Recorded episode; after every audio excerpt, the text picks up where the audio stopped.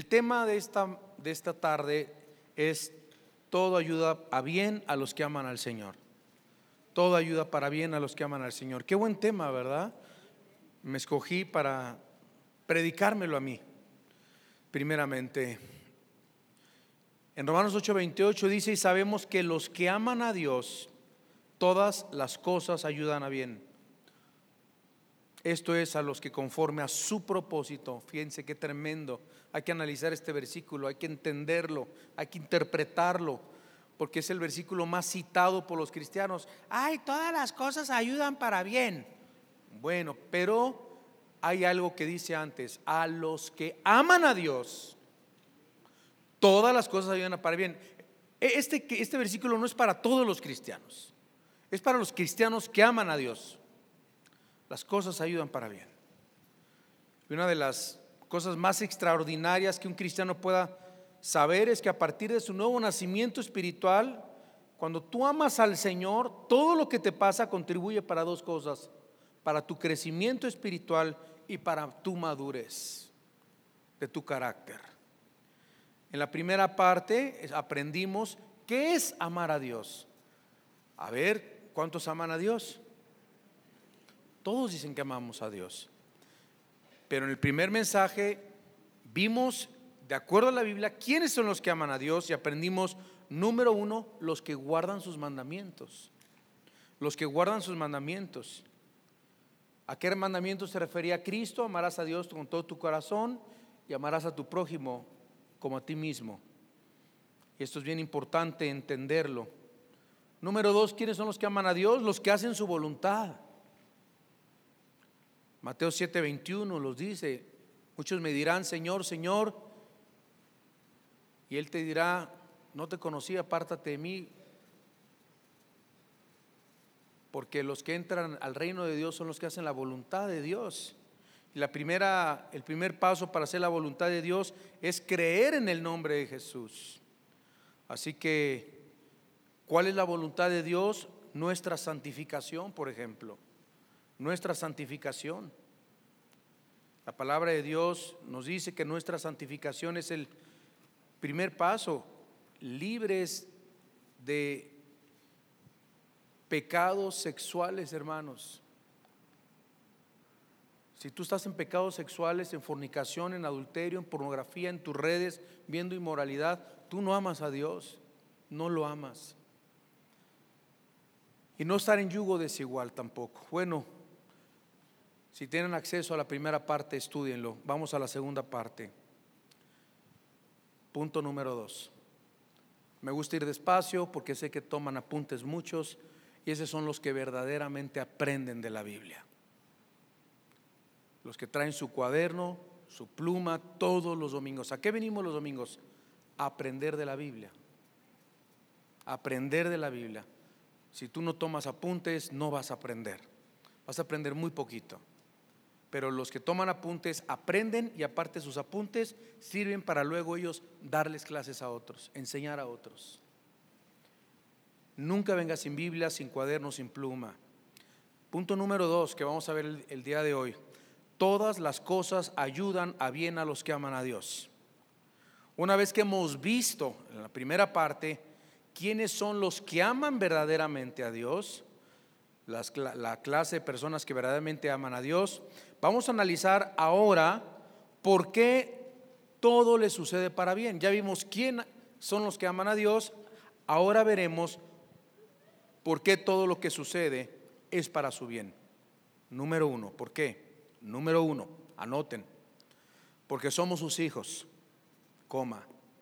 Les dije, es dictado, porque somos sus hijos, coma. Y como hijos también recibimos disciplina. Como hijos también recibimos disciplina. Bueno, ¿cuántos tienen hijos? Levanten la mano. ¿Cuántos tienen hijos? ¿Cuántos han disciplinado a sus hijos? ¿Por qué los disciplinan? ¿Porque no los aman o porque los aman? Porque los aman. Por eso disciplinamos a los hijos, porque los amamos. ¿Saben por qué Dios nos disciplina? Porque nos ama. Y ahora muchas veces no es porque hagamos algo malo. Muchas veces Dios nos disciplina, aun porque el niño no entiende que cuando no le das el dulce no se lo das porque tiene diabetes. O no le das el juguete porque es peligroso para él. O no lo dejas ver Toy Story porque tiene contenido inmoral, ideología de género. Este, este, cosas así. O cosas de Disney. Pero el niño cree que es un castigo. Pero no es un castigo. ¿Tú por qué lo haces? ¿Sabes que lo haces? ¿Por qué? Porque lo amas. Y él llora porque sus amiguitos sí todos lo vieron, pero él no lo vio. En Salmo capítulo 32,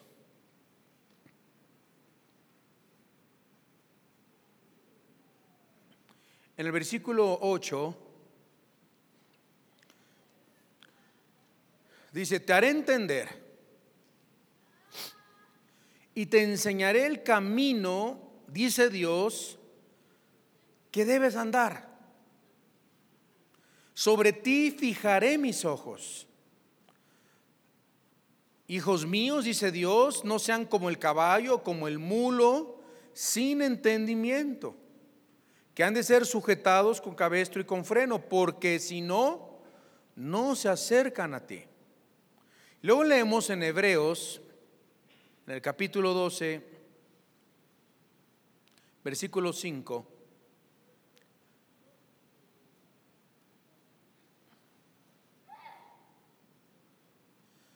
Al versículo 8. Dice, y habéis ya olvidado, permítame tantito, Hebreos 12:5. Dice, dice, habéis ya olvidado la exhortación que como a hijos se os dirige, diciendo, Hijo mío, no menospreciéis, no menospreciéis, perdón, la disciplina del Señor, ni qué, ni desmayes cuando eres no solamente disciplinado o reprendido por Él. Porque el Señor al que ama, disciplina y azota a todo el que recibe por hijo. ¿Qué nos dice aquí la Biblia? Que el Señor al que ama, disciplina. Ahora,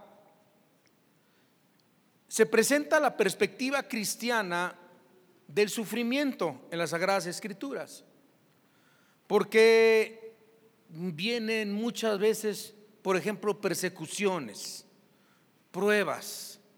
¿Por qué linfoma? ¿Por qué cáncer? ¿Por qué sufrimiento? ¿Por qué si Él predica? ¿Por qué si Él sirve a Dios? Porque cuántos malvivientes andan por ahí tan sanos, ¿verdad? ¿Sí o no? No les pasa nada. Y este que predica, este que gana almas, ahí anda en un hospital. ¿Por qué las enfermedades? ¿Por qué el dolor? ¿Por qué la tristeza? ¿Por qué la angustia en la vida del creyente? ¿Será acaso, nos preguntamos muchas veces, una señal de la ira o del desagrado de Dios, como el hombre que pecó en la Biblia y preguntan, y sé que algunos han de estar diciendo, ¿quién pecó? ¿El padre o el abuelo? Para que haya tenido esta enfermedad. Así son los muchos hermanitos. Y preguntaríamos, ¿una acaso una señal de la ira de Dios o suceden por azar? ¿O cómo deberíamos reaccionar ante estas cosas, no? Los, los cristianos. Este versículo nos enseña que estas cosas forman parte, hermanos, del proceso educativo de Dios para sus hijos. Y aunque muchas veces no provienen de Dios, Dios las permite. ¿Y saben por qué las permite? Porque Dios quiere volver todas estas cosas para su gloria. Para nuestro bien. Y para la bendición de otros. Nada viene al cristiano por el azar. Las tragedias, anoten esto, las tragedias son disfrazadas y las frustraciones Dios las guía. Él domina las circunstancias, Dios gobierna, Dios domina las circunstancias adversas de la vida para conformarnos a la imagen de Cristo. Dios usará la disciplina. Ahí este versículo que dice Dios disciplina a los que aman, o Dios ama a los, a los, que, a los que ama disciplina, es la palabra paideia. Apúntelo en griego, paideia. Paideia.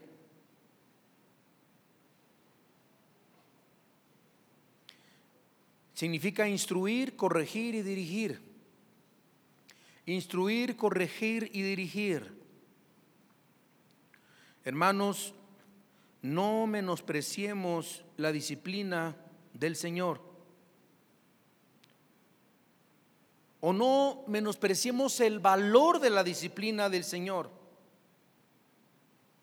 Porque nos vamos a perder la bendición de recibir el beneficio de Dios que Él tiene ante estas circunstancias. Vean lo que dice el versículo 10. Dice, y aquellos ciertamente por pocos días nos disciplinaban como a ellos les parecía. Estamos en el capítulo 12 de Hebreos, versículo 10. Dice, pero este para lo que nos es provechoso, a ver, digan hermanos, para lo que es provechoso, ¿para qué? Para que participemos de su santidad. Qué tremendo está esto. Dios anhela nuestra felicidad y esa felicidad se encuentra en la santidad. Número dos. ¿Por qué todo lo que nos sucede es para nuestro bien? Número dos, porque nuestra fe necesita ser purificada. Nuestra fe tiene que ser purificada. Primera de Pedro 1, del 6 al 9. Primera de Pedro 1, del 6 al 9. Que dice la Biblia en Primera de Pedro 1, del 6 al 9. En lo cual vosotros os alegráis, aunque ahora por un poco de tiempo si es necesario, tengáis que ser afligidos, si es necesario, afligidos en ¿en qué? O sea, son de muchas maneras. No tienen no todos tenemos las pruebas iguales. Dice, para que sometida a prueba vuestra fe, o sea, que tu fe es mucho más preciosa que el oro, el cual aunque perecedero, el oro se prueba con fuego. Tu prueba, tu fe, se hallada en alabanza, gloria y honra cuando sea manifestado Jesucristo. Pasen al frente cuando estemos allá en la gloria del Señor tal persona y tal apellido, y tal persona y tal apellido. Y van a pasar, y dice la palabra de Dios, estas personas recibirán honra cuando sea manifestado Jesucristo, el Hijo de Dios. O sea, no todos pasan las pruebas. Nuestra fe es lo más precioso que tenemos y por ello tiene que ser probada. La pregunta es, ¿por qué tiene que ser probada? Para ver si es real. Para ver si es real. Las pruebas de nuestra fe determinan realmente si somos verdaderamente salvos, hijos e hijas de Dios. Segunda de Corintios 13, 5. Me encanta verlos apuntar, tomar apuntes. Gloria a Dios. Gracias a Dios por esta iglesia tan hermosa. Examinaos a vosotros mismos. Ahí dice, si estáis qué? Brother. Si estáis en la fe, a ver si es cierto que estás en la fe. ¿Verdad? Dice, o no os conocéis a vosotros mismos que Jesucristo está en vosotros, a menos que sean reprobados. Así que nuestra fe será probada a través de las persecuciones, de las circunstancias. Ahora, yo sé que estoy como cristiano en la fe de Cristo, eso sí lo sé. No, me está, no se está refiriendo a la fe salvífica, hermanos. Muchas veces se está refiriendo también a la fe en, en la vida cristiana, a la fe en las promesas en la vida cristiana de la palabra de Dios. ¿Estamos nosotros siendo y creciendo en la fe de nuestro Señor día a día? Dios usará las persecuciones, las injusticias, los sufrimientos. Los cristianos sufrimos, nos da cáncer, nos dejan de pagar una deuda, nos tranzan,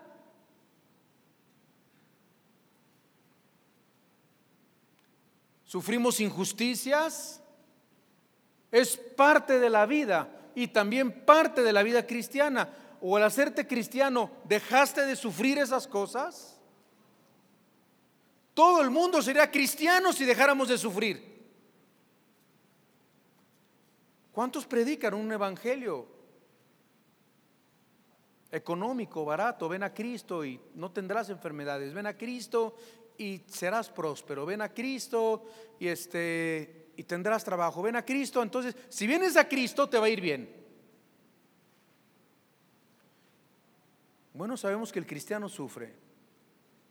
Cristo dijo, el que no carga su cruz y me sigue no es digno de ser mi discípulo. Si a mí me persiguieron a vosotros, os perseguirán. La diferencia está que el Señor está con nosotros en medio de cada circunstancia, de cada prueba. Puedo ver a mi hijo con una paz, grabando videos de esperanza, de bendición a los demás. Han ido algunos a ministrar a mi hijo, pero él los ministra a ellos, con su suero, con su catéter y con todo. Me dice, pa, Ahora veo cuánta gente sufre de cáncer. Era algo para mí no conocido. Todos oímos, pero hay tanta gente con esta enfermedad. Estoy viendo videos de chicos que han grabado su vida con cáncer y han muerto sin esperanza. El doctor le dijo, el doctor, el hematólogo, extraordinario doctor, le dice, no es cristiano, le dice, nos dijo a mi esposa, a mí, a mi hijo, yo he visto que la gente que recibe esto de una forma positiva, con esperanza, tienen más chance de curarse. Porque dice que hay unos que desde el primer momento que les dicen están derrotados. Pero le dijo a mi hijo, pero tú tienes algo diferente. Y ya cuando el doctor se sentó con él a solas, ya oramos por el doctor, ya, ya le, Señor, conviértelo. No para que no nos cobre, no, no es eso, no. No nos hagamos convenencieros, ¿verdad? Sino para que su alma sea sana, sea salva de las, de las, de las, del infierno, de la perdición eterna. Tú tienes algo distinto. Soy pastor, soy cristiano, soy hijo de Dios y Cristo está en mi vida y etcétera. Y vi un video de mi hijo y está comenzando a bendecir la vida de otras personas que nunca pensó llegar a esas personas. Van viendo el plan de Dios, hermanos. ¿Me vas a mandar a un hospital? ¿Sabes a qué te va a mandar Dios a un hospital? De misionero. De misionera. ¿A cuántas enfermeras, a cuántos enfermeros, a cuántos doctores les puedes hablar de Cristo? ¿A cuántos pacientes les puedes hablar de Cristo? Señor, gracias porque no me llevaste a la India, no me llevaste a Singapur, no me llevaste a Tailandia, me llevaste a LIMS. Yo quería ser misionera y no entendía que ahora me estás llevando allá. Ahí me llevaste, Señor.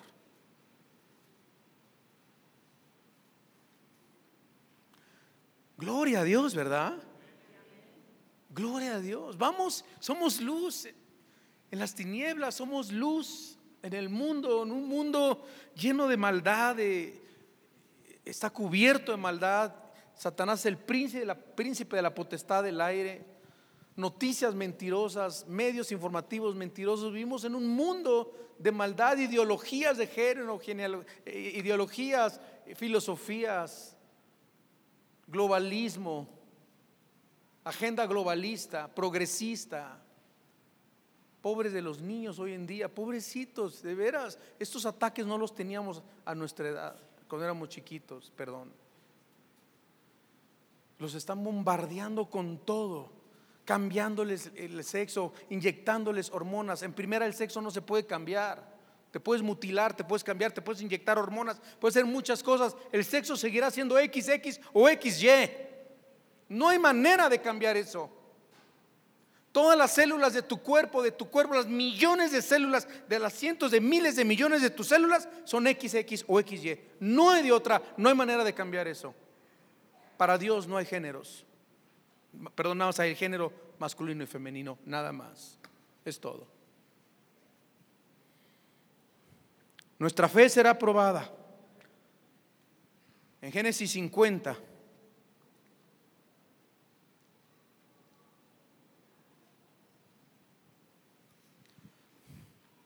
tenemos la historia de un muchacho que se llama José. Este José fue vendido a una, edad muy corta. Lo vendieron sus hermanos porque era el consentido, lo odiaban porque tenía sueños de grandeza. ¿Se acuerdan de José? Las siete vacas flacas, las siete vacas gordas, las estrellas que se postraban ante él y así, ¿no? Aparte consentido, soñaba cada cosa. Dios le mandaba cada sueño. Y José, José veía las estrellas que se postraban y veía muchas cosas muy buenas, pero él no sabía que antes de obtener la bendición, sus hermanos le iban a echar un pozo y iban a echarle sangre a la túnica y después iban a pasar por ahí unas, unos, unos carros, unos, unos compradores, unos mercaderes y lo iban a vender y luego iba, iba a estar en la casa de Potifar y bueno, por lo menos ya me está yendo bien. Estoy en, casa del oficial del faraón. Me puso al cuidado de todas sus cosas. Por lo menos ahora una, una lanita, me pelo y me regreso con mi jefe, con mi familia. Pues no. Lo meten a la cárcel injustamente por unos de 12 a 14 años. Estuvo en la cárcel por algo que no hizo. Dios lo mandó a la cárcel. ¿De qué? A ver, dígalo. De misionero. No solamente al IMSS, hermanos. No solamente el Seguro Social. A la cárcel de...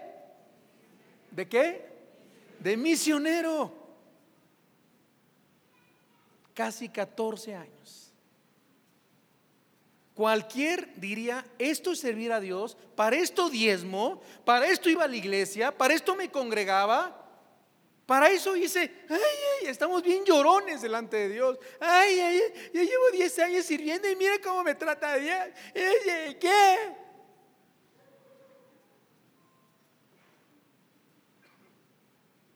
Catorce años en la cárcel. Le revela el sueño a un panadero ya un copero del rey, hermanos, comienza a establecerse la bendición a los que aman al Señor. Y en Génesis 50, 20, bueno, un día los hermanos regresan, ¿se acuerdan que hay hambre? Regresan, no hay de comer, su papá los envía, vayan a Egipto, he oído que hay mucha prosperidad, porque José se convierte en el segundo del faraón cuando le revela sus sueños. ¡Wow! José dirá, wow, ya estuvo, ya la hice, ¿no? Van sus hermanos, no lo reconocen. Y cuando él se revela su identidad a sus hermanos, soy José, su hermano.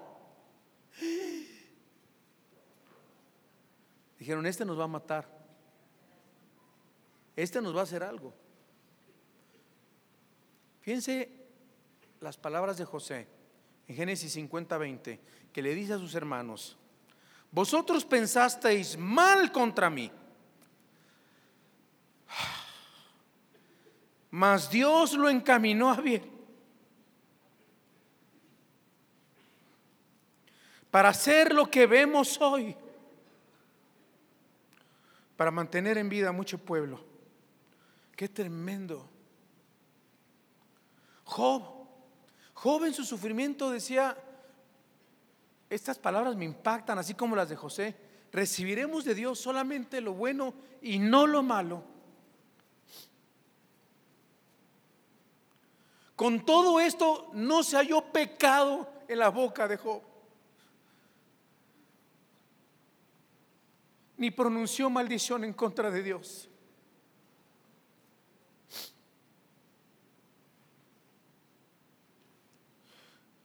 Número tres. A través de las pruebas, coma, porque a través de las pruebas comprobaremos que siempre sacamos algo mejor que nos hizo crecer y madurar más rápido. Porque a través de las pruebas, coma, comprobaremos que siempre sacaremos algo mejor que nos hizo crecer y madurar más rápido. Segunda de Corintios 1.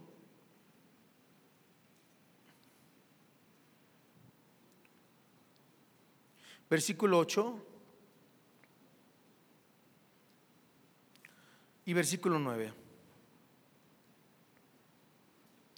Dice Pablo, porque hermanos, no queremos que ignoréis acerca de nuestra tribulación que nos sobrevino en Asia, pues fuimos abrumados sobremanera más allá de nuestras fuerzas, de tal modo que aún perdimos la esperanza de conservar la vida. ¿Le ha pasado esto que usted se siente en una situación en que perdió ya la esperanza de perder la vida? Dice, pero tuvimos en nosotros mismos sentencia de muerte para que no confiásemos en nosotros mismos, sino en Dios que resucita a los muertos, el cual nos libró y nos libra en quien esperamos que aún nos librará de tan gran muerte. Estos son héroes, hermanos. Esto no es Messi ni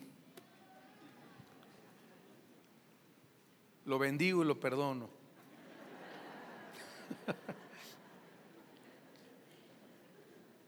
Ya la esperábamos, la verdad, estamos sinceros. Ya lo esperamos.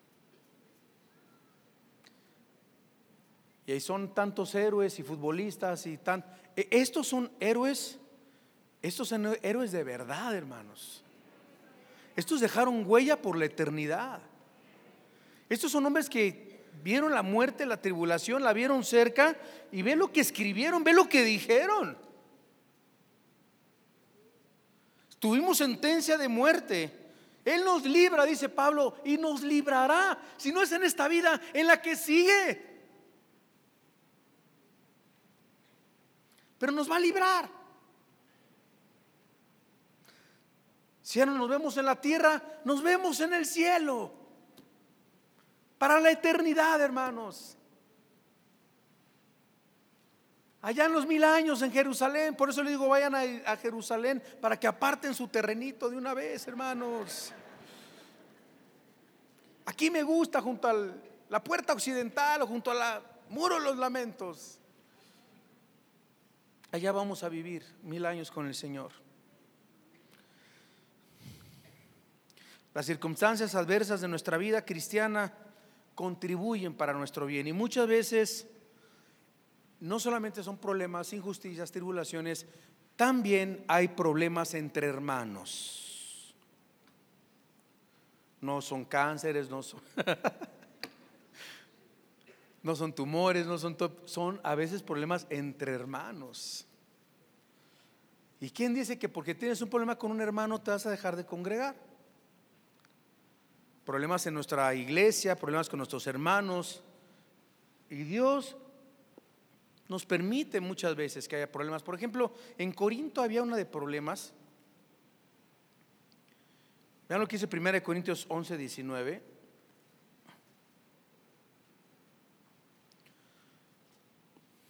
Dice el Señor, es preciso que haya entre vosotros disensiones, divisiones, para que se hagan manifiestos entre vosotros los que son aprobados o sea, las divisiones, dice aquí, son una prueba de que algunos habían de discernir la mente de Cristo.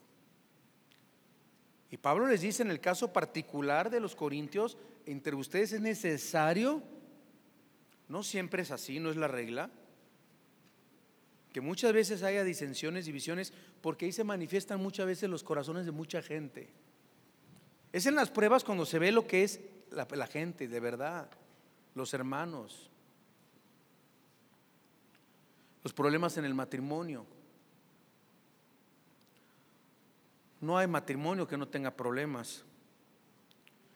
Sin embargo, en el matrimonio cristiano tenemos que sacar siempre experiencias que nos ayuden a nuestro futuro. Mi esposa y yo, Celia y yo, mi amada esposa, mi princesa, mi reina, tenemos problemas, pero cada vez esos problemas, siempre que Dios nos trae la solución, cuando oramos, cuando tenemos paciencia, nos unen más y nos unen más y cada vez nos unimos más y cada vez nos amamos más. Porque no nada más es una prueba para nosotros, también es una prueba para mi esposa. Y hay problemas en el matrimonio, en todos los matrimonios hay problemas, muchas veces problemas con nuestros hijos. Ya te diste cuenta que tu hijo hoy no llegó a dormir, ¿no? ¿Y sabes dónde está? Porque todavía el muy tonto subió una selfie en el antro donde anda y hasteó donde andaba, man. Abusados, papás. Tienen que meterse un poquito ahí para que luego vean qué onda, cómo están las cosas. Porque hay papás que dicen, no, yo no sé ni abrir Instagram. Pues ve, abre, aprende, o Facebook, para que cheques lo que suben tus hijos.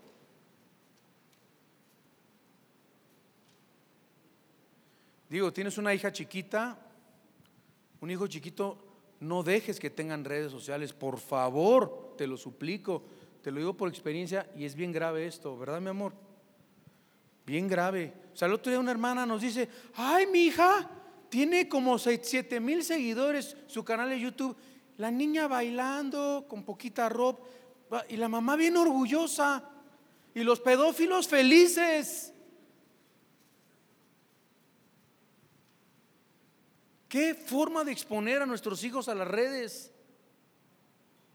Entre más los ocultemos a las redes, mejor a nuestros pequeños. No tenemos que meterlos a ese mundo de maldad, de perversión. Cuiden a sus niños. Hay papás que no lo hacen, los abuelos háganlo con sus nietos y nietas. Cuiden los abuelitos, por favor. Sean un estorbo, estorbemos el mal, el pecado. ¿Cuántas veces estorbamos nosotros el, pecado de nuestros hijos y somos los feos de la película, sí o no? Ay, papá, es que. Y, si te duele porque ya no te habla tu hijo, ya no te habla tu hija, pero tú sabes que tu conciencia delante de Dios está bien. Ahorita no lo ve mi hijo, pero me lo va a agradecer después. A lo mejor nunca me lo agradece tampoco.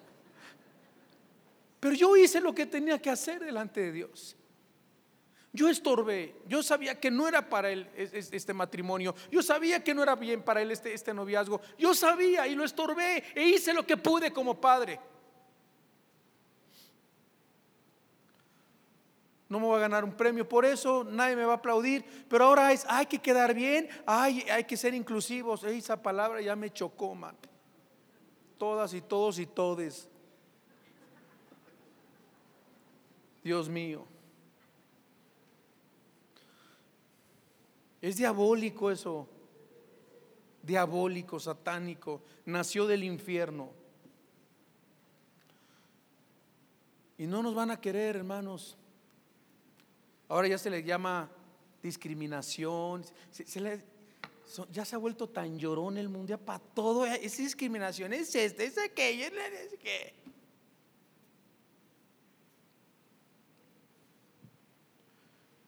Estamos viendo en un mundo muy loco, muy, muy loco. Recordémoslo bien que todas las cosas están contribuyendo para nuestro bien, hermanos. Al ratito nos van a decir a los pastores que dar consejería nos, pueden, nos van a querer acusar a los que damos consejería de alguien que piensa que nació niño y se cree niña, si nosotros lo adoctrinamos, nos puedan meter a la cárcel. Pocos movieron la cabeza, pero esos pocos saben de lo que estoy hablando. Pues ni modo. Nos vamos a la cárcel de de pastor. De pastor. de misioneros. Que porque no los quiso casar por el mismo sexo, es discriminación esa iglesia, a la cárcel el ministro de culto. estamos llegando a eso, hermanos. Vamos a llegar a eso. Pero no podemos dejar de predicar la verdad. Eso es pecado. Y en esta iglesia no lo vamos a tolerar. Vamos a amar a los pecadores, pero para transformarlos para la gloria de Cristo. Todos son bienvenidos, sí. Dios ama al mundo que dio a su Hijo, pero para que el que está en Cristo sea una nueva criatura, no para acariciar ni aplaudir el pecado de nadie, ni promover el pecado de nadie.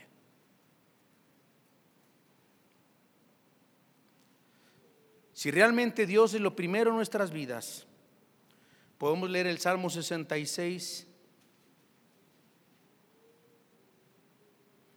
versículo 10, que nos dice la Biblia, versículo 10 y versículo 11 y 12. Porque tú nos probaste, oh Dios, nos ensayaste como se afina la plata, nos metiste en la red, pusiste sobre nuestros lomos pesada carga Hiciste cabalgar hombres sobre nuestra cabeza. Pasamos por el fuego y por el agua y nos sacaste abundancia, a abundancia.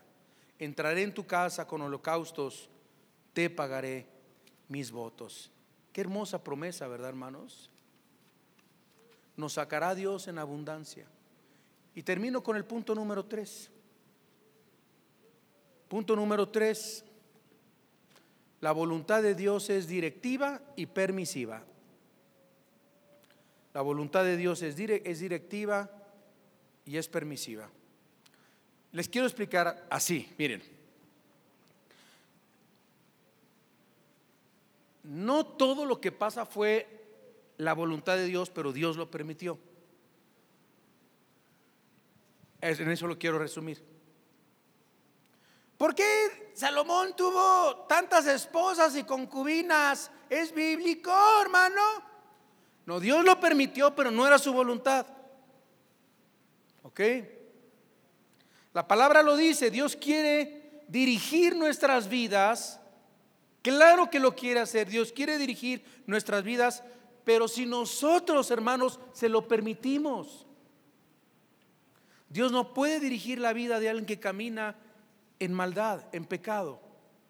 En Isaías 48, versículo 17, así ha dicho Jehová, redentor tuyo, el santo de Israel.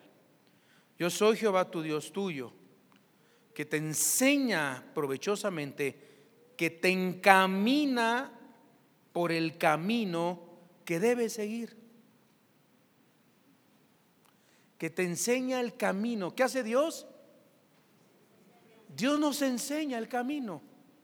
Por eso toma apuntes, ¿verdad? Ya sabes que ya misionero en la cárcel, misionero en el IMSS, ya lo sabes. Ya aprendiste algo. Dios nos enseña el camino. Dios ya ha preparado un camino. Vean lo que dice Efesios 2.10. Efesios 2.10 dice, porque somos hechura suya, creados en Cristo Jesús para, para, ¿para qué nos quiero Dios? Para buenas o para hacer el bien, las cuales ya Dios preparó de antemano para que anduviésemos en ella. Entonces, si estamos dentro de su voluntad, Él nos dirige, nos dirigirá por ese camino que nos tiene preparado. Y hermanos, en Cristo, el camino de Dios siempre será el mejor camino. Ahora, no solamente la voluntad de Dios es directiva, Dios, quiere, te dice, mira, yo quiero esto de ti, yo quiero esto, yo quiero esto. Pero si no lo haces, ok, haz lo que te da tu gana, no me sigas, Dios lo permite. O sea, ¿por qué te dejó tu esposo? ¿Era la voluntad de Dios? No, no era la voluntad de Dios.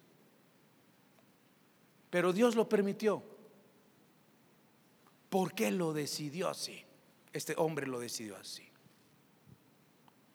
Si nosotros somos rebeldes a la dirección de Dios y queremos hacer lo que nos dé nuestra gana, Dios permitirá que nos metamos en dificultades porque cuando nosotros nos desviamos del camino del Señor, hermanos, viene la disciplina de Dios. Cuando Dios permite algo en nuestras vidas,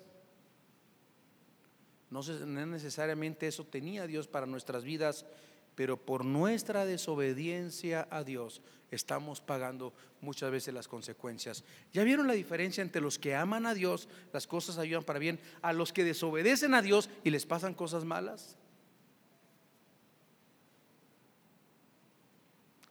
Pero si en nuestra angustia clamamos a Él en arrepentimiento,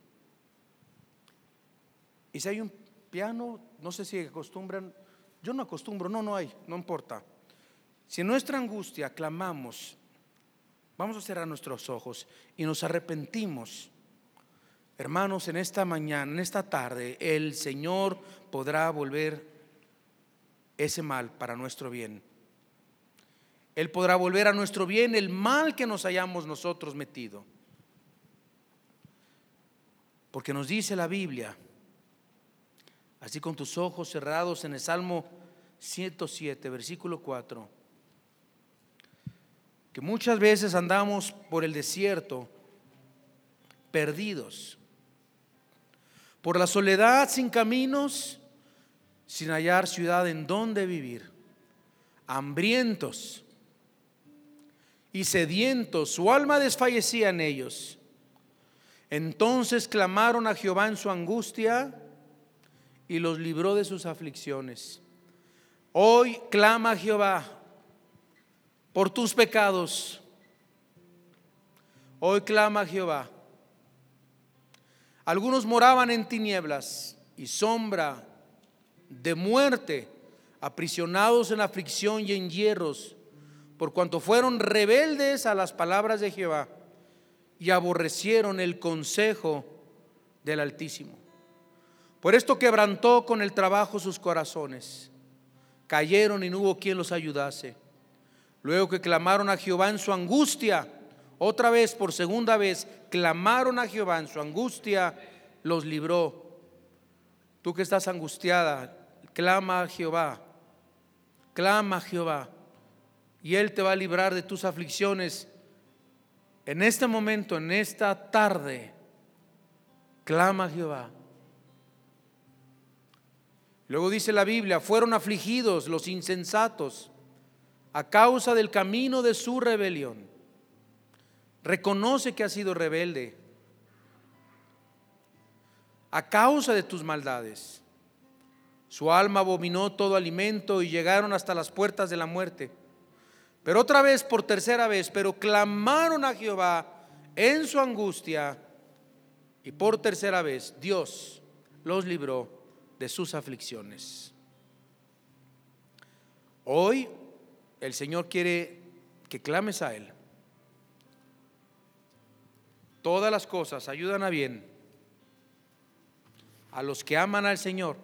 Amas al Señor, no lo has hecho, no lo has amado, no has entendido. Las lecciones que Dios ha puesto delante de ti en esta tarde.